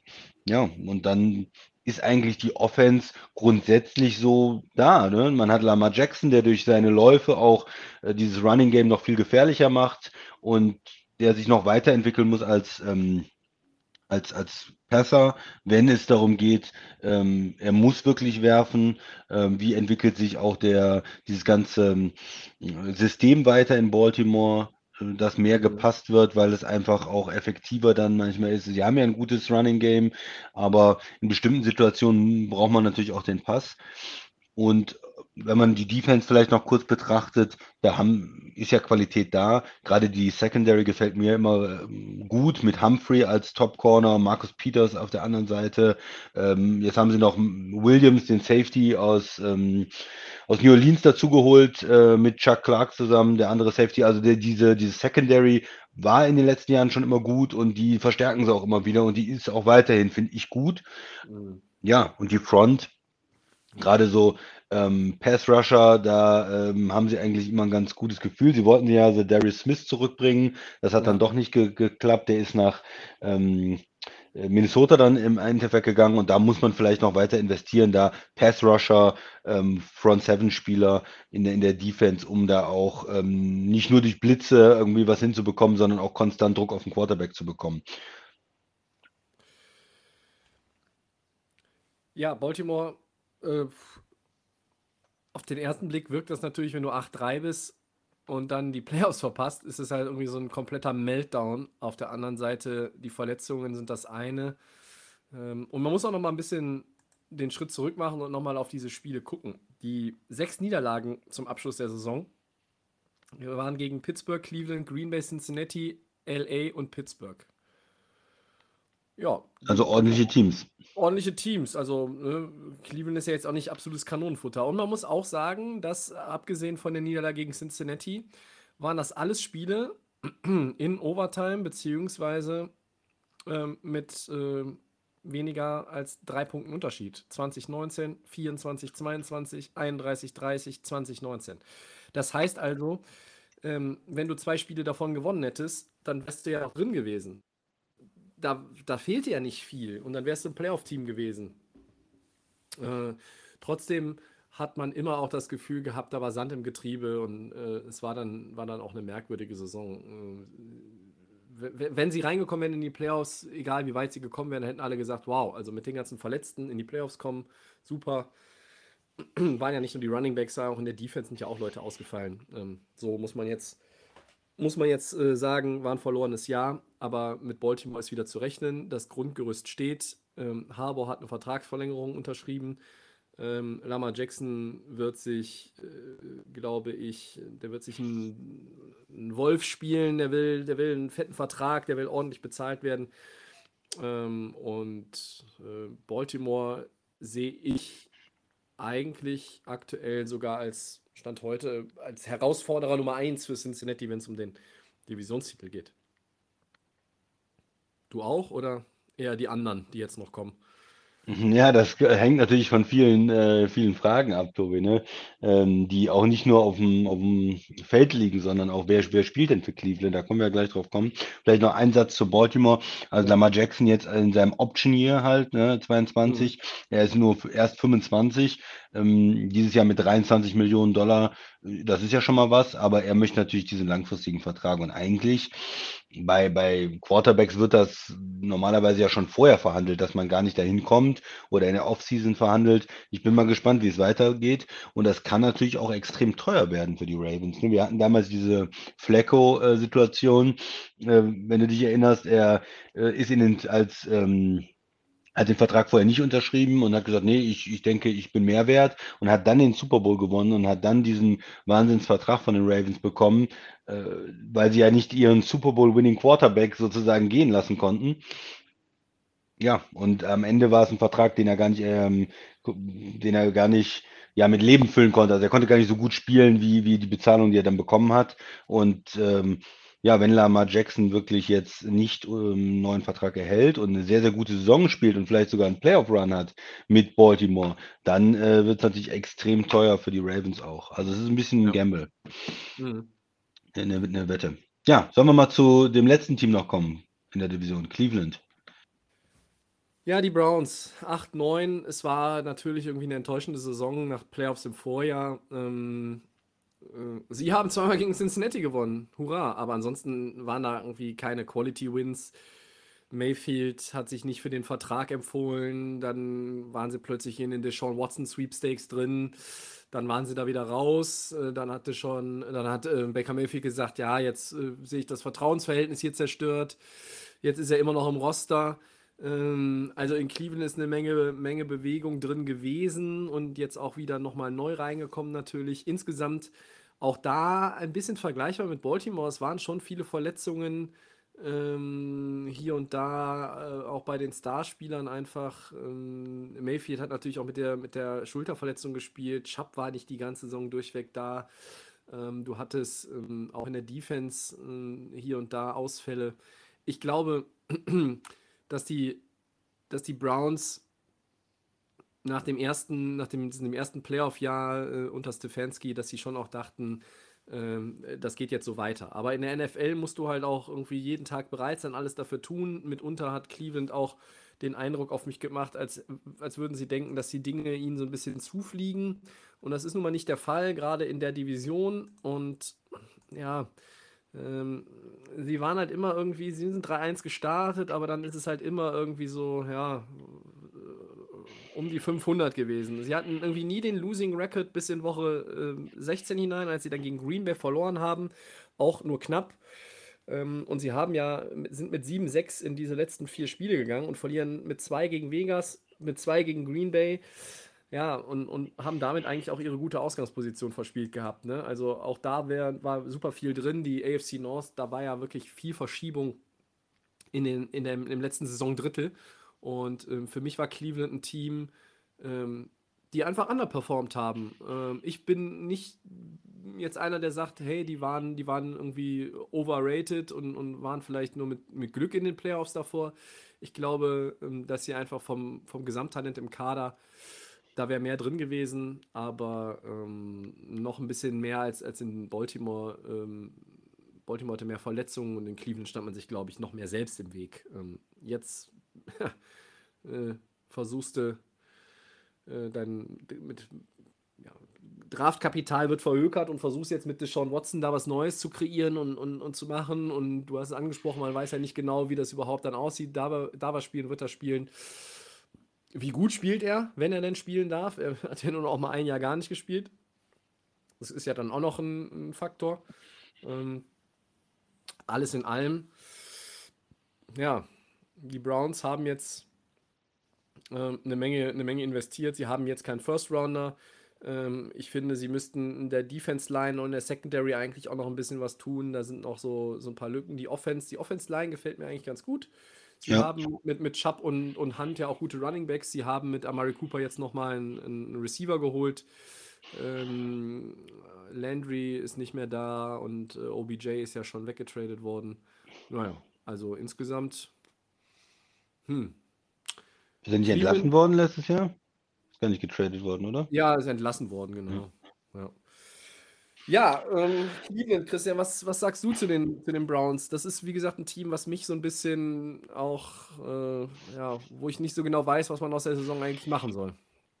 Ja, ist sicherlich jetzt eins der Teams, wo die Spannbreite am größten ist, weil man einfach auch nicht weiß, was ist mit dem Quarterback. Ne? Wenn, wenn äh, Deshaun Watson spielen würde, haben sie einen wo wir ihn zuletzt gesehen haben, Top 5 äh, Quarterback, also ein Top 5 Quarterback, der sehr, sehr gut spielen kann, auch mit wenig Talent um sich rum, wie wir das in Houston zum Teil gesehen haben, ja viel rausgeholt hat. Und mit einer guten O-Line, einem guten Running Back äh, oder Running äh, Game insgesamt, kann er natürlich da auch in der Offense schon, schon viel machen. Und das wäre dann ein Team, was sicherlich wieder Richtung Playoff guckt. Auf der anderen Seite, wenn man Baker Mayfield, du hast ja gesagt, du gehst davon aus, er wird äh, entlassen oder man verramscht ihn irgendwie oder gibt ihn noch ab. Äh, da, er wird wahrscheinlich nicht äh, für dieses Team mehr spielen. Dann hat man natürlich äh, auch keinen großen, mh, hm, ja, keine großen Möglichkeiten. Wenn der schon Watson ausfällt, dann äh, Jacoby Brissett ist, glaube ich, noch unter Vertrag. Ja ja, kann der dann das, das Schiff auf Kurs halten? Kann der sechs, acht Wochen oder vielleicht länger, je nachdem, wie eine Suspendierung dann ausfällt oder wie sich diese ganze Situation weiterentwickelt, das Team auf Playoff-Kurs halten in einer schweren äh, AFC North? Wahrscheinlich nicht. Ähm, weil auch dann nicht so viel Talent da ist, gerade auf Receiver. Was ist mit dem Passing Game? Klar, du kannst eine gute O-Line haben und laufen, aber irgendwann muss dir auch mal passen. Und außer Mary Cooper ist der ja nicht viel. Ne? Und wir wissen nicht, der muss jetzt auch erstmal an einen neuen Team, neuen Quarterback und alles gewöhnen. Und äh, wenn der schon Watson nicht spielt, ja, gefällt mir die Passing Offense nicht mit einem Jacoby Brissett, der da nur einen guten Receiver hat, so ungefähr. Also Receiver ist auch sicherlich ein Feld, wo man nochmal was tun müsste im Draft. Und ja, man ist jetzt all in gegangen ähm, mit der Sean Watson. Mal schauen, ob das dieses Jahr irgendwelche Früchte trägt. Ähm, sportlich gesehen jetzt. Ja, und in der Defense, ja, hat man immer das Gefühl, müssten die nicht eigentlich ein bisschen besser sein oder konstanter sein. Man hat Miles Jarrett, der ein sehr guter Spieler ist, äh, Defensive Player of the Year Kandidat. Und dann ist nicht so viel da, ne? Denzel Ward, ja, ja als, als, guten Corner, aber es ist auch nicht so, dass einem jetzt die ganzen ähm, anderen Spieler so ins Gesicht springen oder so überzeugt haben. Sie haben dann auch viel in Corner investiert, finde ich, mit ähm, Greedy Williams als Zweitrunden-Pick in 19, mit Greg Newsom in 21. Aber es ist noch nicht so, dass die Secondary absolute, ähm, ja, die, die absolute Klasse der, der Liga ist. Ja. Ja. John Johnson von den Rams geholt als Safety, ja. ne? Sorry. Ja. Du brauchst auch in der D-Line irgendwie noch ein bisschen Support für Miles Garrett. Der, der äh, kannst ja auch nicht immer alleine richten. Also, wenn du, wenn du dir anguckst, andere gute Teams haben in der D-Line dann schon mindestens halt zwei Leute, die. Zwei, drei gute Leute, äh, ne? Die ja. richtig Chaos verursachen können. Ne? Und, und das ist halt in Cleveland in meinen, aus mein, meiner Sicht nicht gegeben. Aber ähm, jetzt, wie gesagt, sind die First Rounder alle weg, weil du seit Jahren auf der Suche nach dem richtigen Quarterback bist. Du bist mit Baker Mayfield ja in die Playoffs gekommen ähm, und hast jetzt aber da zugeschlagen, weil du eine Chance siehst. Und natürlich ist rein vom Talent hätte schon Watson ein Upgrade. Ähm, aber ich weiß nicht, ob das erste Jahr, in, inwiefern dich das jetzt in dem ersten Jahr auch schon weiterbringt. Ne? Da, das sind alles ja auch Fragen, die noch offen sind, weil die NFL ja auch noch nicht irgendwie abschließend jetzt ihr Urteil abgegeben hat. Aber ähm, dass Cleveland ein talentiertes Team ist, gerade offensiv, äh, kann man, glaube ich, nicht von der Hand weisen aber ähm, auch in der Division, sehr, ja, weiß ich nicht, selbst wenn, selbst wenn Watson spielt, ich weiß nicht, ob, ob nicht Baltimore und Cincinnati einfach trotzdem einen Ticken vorne sind dann in dem Jahr jetzt. Würde ich aktuell eher so auch erwarten. Ja, ja. große, große Spannweite bei, bei Cleveland irgendwo möglich. Ne? Also wir sagen Cincinnati und Baltimore erstmal vorne, äh, Pittsburgh äh, Middle of the Pack Team irgendwo und äh, ohne Quarterback und auch die Browns mit ihren Frage, ganzen Fragezeichen sehen wir erstmal nicht Richtung Playoffs. Solange das nicht gelöst ist und auch vielleicht in der Defense ähm, nicht noch was einschlägt. Das ist das eine. Und wenn sich die Teams gegenseitig auch wieder die, die Siege wegnehmen in der Division, dann kannst du die Division auch wieder mit 10-7 gewinnen. Ne? Ja, also und komplett auch wieder zwei Teams in, in die Playoffs nur, ne? Ja, ja, also mehr als zwei ist halt auch schon immer schwer, drei aus einer Division, dass es passt, aber äh, grundsätzlich würde ich jetzt aber auch kein Team schlechter sehen als, ähm, boah, also schlechter als 6-11 sehe ich keins von den Vieren.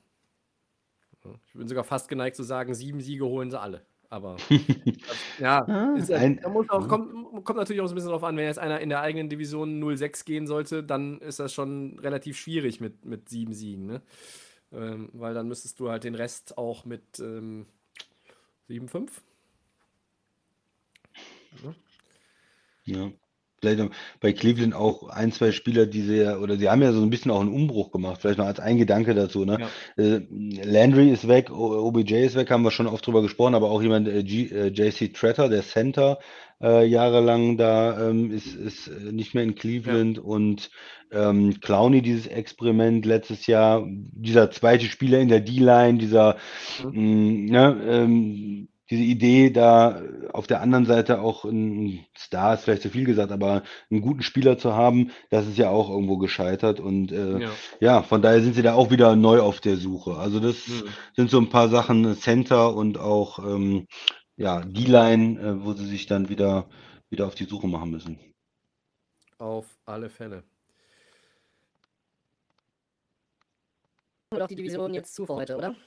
Zu, ja, absolut und gehen Richtung äh, Four Downs. Und äh, ja, Christian, du darfst gerne loslegen, wenn du magst. Mache ich gerne. Die Eagles traden und zwar die Picks 16, 19, 194 für 1801, 237 und ein First Rounder in 23 und ein Second Rounder in 24 zu den Saints. Ich hoffe, du konntest das jetzt alles merken. Was steckt dahinter? Ähm, äh, also erstmal kommt, folgt jetzt daraus, dass beide Teams zwei First-Round-Picks im Draft 2022 halten, wenn ich das richtig sehe. Richtig. Äh, die ähm, Eagles hatten ja drei. Ähm, für die Saints heißt es, äh, dass sie in der Offense etwas verändern wollen. Sie sind gewillt, etwas zu verändern. Sie sind der Ansicht, sie haben Winston behalten. Sie sind auch, glaube ich, der Ansicht, dass sie mit ein, zwei, drei Moves ähm, um die Playoffs mitspielen können. Äh, und dazu gehört in ganz dringend, glaube ich, ein Nachfolger auf Left Tackle für Teron Armstead. Dazu gehört auch aus meiner Sicht ein, ein Wide Receiver. Es ist auch nicht ausgeschlossen, dass sie einen Quarterback draften. Es ist auch nicht ausgeschlossen, dass sie nochmal die beiden Picks kombinieren und damit nochmal irgendwie höher äh, gehen wollen. Mhm ähm, dass, man, dass man einen Quarterback draftet und sagt, okay, der lernt dann hinter Winston, den, wollen wir nicht jetzt haben, aber äh, ganz ehrlich, so geil ist, glaube ich, dieses Jahr keiner, dass man sagt, ähm, man holt den und lässt den dann irgendwie hinter Winston. Also, ich weiß, das kann ich mir nicht vorstellen. Für die Eagles ist es so, die sammeln zusätzliche Pick. Auf 23 jetzt. Ähm, mehrere First Rounder und falls Sie merken, dass Hertz nicht Ihr Mann für die nächsten zehn Jahre ist, haben Sie an, zusätzlichen, an zusätzlicher Flexibilität jetzt natürlich äh, nochmal gewonnen. Ähm, und ich glaube, dass das dann auch der Hintergrund ist. Genau, also ich gehe erstmal von den, von den Eagles aus.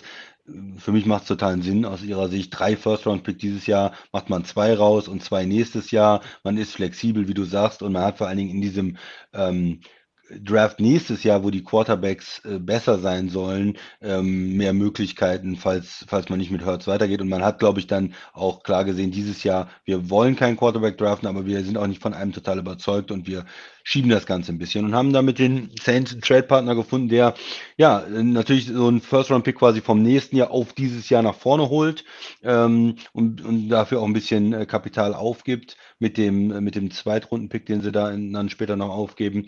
Aber die sagen, ja, wir wollen jetzt die Picks haben, wir wollen jetzt unser Team verstärken. Ich mhm. Mag da natürlich ähm, aus, aus langfristiger Sicht diesen Move von, von aus Sicht der Eagles lieber, äh, weil man da den Second-Round-Pick in 2024 abgibt als Saints, wo, ja, das ist jetzt weit weg, aber in 24, in zwei Jahren fehlt ja halt der Second Rounder und ähm, nächstes Jahr der First Rounder und das ist so ein bisschen Win Now. Äh, und ich glaube, ich persönlich glaube nicht, dass die Saints, ja, Playoffs, okay, kann man vielleicht mit so einem Boost jetzt erreichen, aber führt das zu viel mit Winston in den Super Bowl? Ich glaube da nicht so dran. Ich mag den Trade für die Eagles lieber. Ja. Zweites Down. Noch ein Trade. Miami schickt Wide Receiver Devante Parker und einen Fünftrunden-Pick in 2022 zu den Patriots. So ist es nämlich richtig. Und erhält dafür einen Third Rounder in 23. Ähm, ist das ein guter Move für alle Beteiligten, Christian? Ja, es ist, ähm, es ist so das, was man vielleicht erwarten konnte für Devontae Parker. Man hat ja schon gesagt, es ist, wird kein hoher Pick sein für ihn. Es wird eher so ein Mid-Round-Pick sein. Jetzt ist es ein Drittrunden-Pick, aber in 23, also nächstes Jahr erst. Der ist ja, wird dann ja wieder ein bisschen niedriger eingeschätzt, weil man noch mal ein Jahr auf den Pick warten muss. Und es wechselt noch ein Fünftrunder-Pick wieder den Besitzer. Also das heißt, man ist ja da irgendwo bei einem, in Summe bei einem Mid-Round-Pick. Und äh, von daher war das irgendwo so zu erwarten. Ich finde es nicht schlecht irgendwo für die Patriots, weil das ist so typisch, man sammelt da was ein, der ist da über, man gibt nicht zu viel ab und es könnte sich halt auszahlen ähm, für die Patriots für, für Mac Jones dann. Hm? Green Bay war ja auch ein Team, wo man gesagt hat, die, die könnten halt natürlich einen Receiver im Moment gebrauchen und wenn, wenn die das abgegeben hätten, einen Drittrunden-Pick ein Jahr später und man kriegt noch was zurück, hätte ich gesagt, das ist, ist irgendwo okay für, für Parker. Obwohl ich ja nicht der größte Fan bin von, von dem Parker. Bitte, ja, Tobi. Ist kein, noch kein Top 10 Wide Receiver, aber in Miami wäre auch nur noch die dritte Geige. Ne? Tyreek Hill, Jalen Waddle. Ähm, da sieht er sich auch eigentlich in einer anderen Rolle, äh, aber da wäre er wirklich nur die Nummer 3. Und jetzt kann er mit Mac Jones spielen. Ähm, nicht, dass jetzt Mac Jones drei Klassen besser ist als Tua, also das wäre noch zu beweisen. Aber zwei. Ähm, aber zwei. ich denke, dass, dass es für Parker eine, eine gute Situation ist. Äh, der Preis stimmt dann auch letztlich für die Patriots. Das, das kann man so machen. Das ist ein vertretbares Risiko und Miami spart auch noch, glaube ich, Cap. Und deshalb ähm, kann man da äh, auch sagen, dass das für alle irgendwie Sinn macht. Okay. Mehr Dolphins News. Äh, Miami stattet Cornerback Savian Howard mit einem neuen Fünfjahresvertrag aus. 50 Millionen. Nachvollziehbar und sportlich sinnvoll, Tobi. Hm, weiß ich nicht so recht. Also, ich meine, 2020 hatte er 10 Picks, ne? Und letztes Jahr hat er nur noch, nur noch 5. Ähm, ich glaube, er hat die meiste garantierte Kohle aller Cornerbacks. Äh, und das, also ich sehe ihn aber auch nicht als Top 3 Quarter, äh, Cornerback in, in der NFL. Ähm, in, aus meiner Sicht. Also ähm, Howard ist ein guter Cornerback. Äh, er ist, glaube ich, in meinen Augen aber auch irgendwo overpriced und overhyped. Ähm, ähm, Gottes Willen, er ist, er ist, nicht schlecht, er ist auch äh, überdurchschnittlich. Ähm, er mag vielleicht ein Top 10 Cornerback sein, aber dass er jetzt irgendwie die meiste Kohle unter all diesen Spielern, die Cornerback spielen, bekommt, nee, verstehe ich nicht. Er war ja schon unzufrieden letztes Jahr im Prinzip seit ähm, die, die Dolphins da ähm, ähm, nach Brian Jones von, von Dallas verpflichtet haben und ihn, äh, ihm ein höheres äh, Durchschnittgehalt gegeben haben. Und die haben ja letztes Jahr schon ein bisschen den Kontrakt, ähm, seinen ursprünglichen angepasst, um ihm damit Incentives wieder ein bisschen mehr zu geben, damit er quasi äh, auch diese, diese Rolle, die, in der er sich sieht als Top Corner, ähm, dass es finanziell auch so gezeigt wird. Äh, ja, ich habe den Vertrag, die Details noch nicht gesehen, was das alles heißt, ähm, wo er sich dann wirklich am Ende einsortiert. Da müsste man dann nochmal in, in Ruhe drüber sprechen. Sie wollten ihn zufrieden machen, aber die Dolphins haben natürlich einige Entscheidungen in letzter Zeit ähm, in den letzten zwei Jahren getroffen, mit denen ich nicht so übereinstimme. Und das gehört auch irgendwie dazu, einen Vertrag anzufassen, der nach zwei Jahren läuft. Und ja, das, ich finde es auch nicht, nicht so glücklich insgesamt. Ja. Viertes und letztes Down. Bruce Arians ist zurückgetreten. Todd Bowles übernimmt die Buccaneers. Ist es nun wegen Brady oder hat es damit nichts zu tun? Was sagst du? Ja, ich denke schon. Also ich habe das, du hast ja mit einem Smiley geschrieben, so wie für mich ist das, ja, ist alles sehr zufällig. Brady tritt zurück und dann, äh, ja, spricht er mit dem Owner und dann äh, auf einmal sagt er, ja, er kommt doch zurück und dann zu, man hört von, ähm, ja, sag ich mal, Unstimmigkeiten und Bruce Arians war auch so, hat sich auch nicht mh, hm, nur positiv darüber geäußert, als er da zurückgetreten ist und es war nicht nur Liebe, so was man zwischen den Zeilen gelesen hat und dann ist er wieder da, Brady, und auf einmal sagt der Coach, und übrigens, ich gehe ins Front Office und äh, äh, ziehe mich zurück. Für mich ist das schon ein bisschen, bisschen seltsam. Er, es wird natürlich alles dementiert und er sagt, er hat ein super Verhältnis, ist alles nichts dran. Ich finde es ein bisschen fishy. Also mich würde nicht wundern, wenn es schon was damit zu tun hat. Ähm, und ja, wo, wo Rauch ist, ist auch Feuer, sagt man. So, Tobi. Ah, oh, oh, oh. Das, die Game Phrasenschwein könnte man ja jetzt ja wieder befüllen. Wenn wir eins hätten, haben wir aber nicht. Deshalb äh, können wir solche Sätze ja sagen. Das wäre schon voll. ja, nach 217 Episoden ähm, hätten wir zwischendurch mal schlachten müssen. Ähm, ja, wo, du sagst es, es ist ja, es ist ja dementiert worden. Angeblich gibt es keine Spannungen. Mm, Arians sagt dann auch, er wollte gerne sein Amt an, an einen ihm bekannten Kollegen übergeben. Äh, mit Brady als Quarterback ist das jetzt eigentlich auch besser an Todd Bowles zu übergeben, als wenn Brady dann nicht da ist. Deshalb hätte er sich jetzt auch dann zu dem Schritt entschieden. Das wird der Family abgestimmt. Man weiß auch, Bruce Arians hat gesundheitlich äh, ja auch immer mal so ein paar Probleme. Aber äh, trotzdem stinkt die Sache gewaltig. Ich halte es da so ein bisschen mit Shannon Sharp. Äh, Shannon Sharp hat, äh, glaube ich, in seiner Show Undisputed gesagt, ich denke zu 99,9% Brady sagte dem Management entweder Bruce oder ich. Und das passt auch, wenn du dir nochmal die chronologische Abfolge reinziehst. Brady geht in Rente. Ja, und im März ist es dann ja so, dass Arians ähm, sagt bei irgendeiner öffentlichen Veranstaltung, ja, er ist total aufgeregt, freut sich auf die neue Saison. Dann kommt Brady zurück, dann geht er jetzt in Rente und sagt, ja, hier, ich übergebe die Fackel und gehe irgendwie ins Office. Ist irgendwie alles komisch. Ähm, und ja, da bleibt natürlich irgendwie so dieser Gedanke, dass, ähm, dass Tom Brady da sagt, okay, mit Arians will ich nicht. Ähm, sehr merkwürdig, oder? Ja, absolut. Also ich finde, es bleibt für mich, wie gesagt, wo, wo Rauch ist auch Feuer und äh, du hast ja auch die, die Hinweise jetzt so ein bisschen beschrieben. Also ja, ich würde sagen, das kann man zumindest so spekulieren. Ja. Ja, so sei es. Ähm, wir hatten heute einen Podcast mit äh, vielen, vielen technischen Schwierigkeiten. Wir hoffen, dass wir es aber nachher so äh, zusammensetzen konnten, dass ihr eine vernünftige Episode angehört habt. Und an dieser Stelle sagen wir erstmal natürlich vielen Dank. Das war Episode 217 von Delay of Game. Vielen Dank an den Christian. Sehr gerne. Den Podcast findet ihr wie immer bei Soundcloud, Apple Podcasts, Spotify und den geschätzten Kollegen von The Fan FM. At Delay of Game NFL, da findet ihr uns bei Facebook und bei Twitter. Bei Instagram sind wir unter Delay of Game unterstrich. Diese Woche gibt es Episode 218. Bis dahin wünschen wir euch eine gute Zeit. Wir sind raus. Ciao.